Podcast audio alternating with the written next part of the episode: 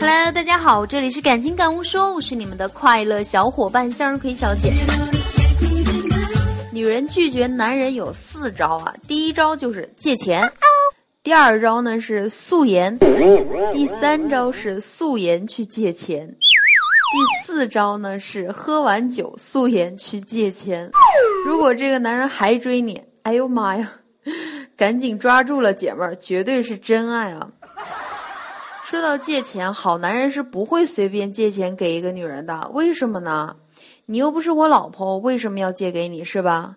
你是我老婆，还借什么借？我都是你的，卡里还有两百五十块，随便刷。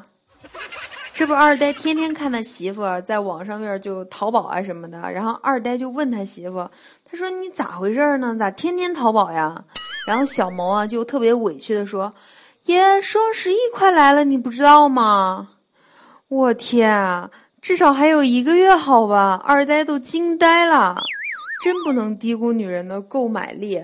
然后二呆就跟小萌说：“他说北京一个快递员啊，在四十三度的高温下送两百个快递，猝死。”然后小萌就说：“哎呀妈，这么年轻就死了，太可怜了，他老婆得多可怜呢。”然后二呆就回头语重心长的对正在网购的媳妇儿说：“没有买卖就没有杀戮。”这种新闻就是给你们这种看啥买啥的败家娘们儿看的。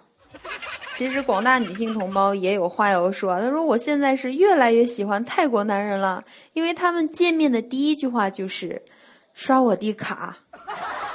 那个黄金周现在是街上到处都在打折啊，这个女汉子、软妹子啊，都赶紧找一个可以为你刷卡的男人吧。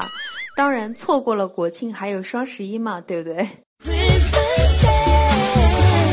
好，祝大家今天生活愉快，有一个好的心情。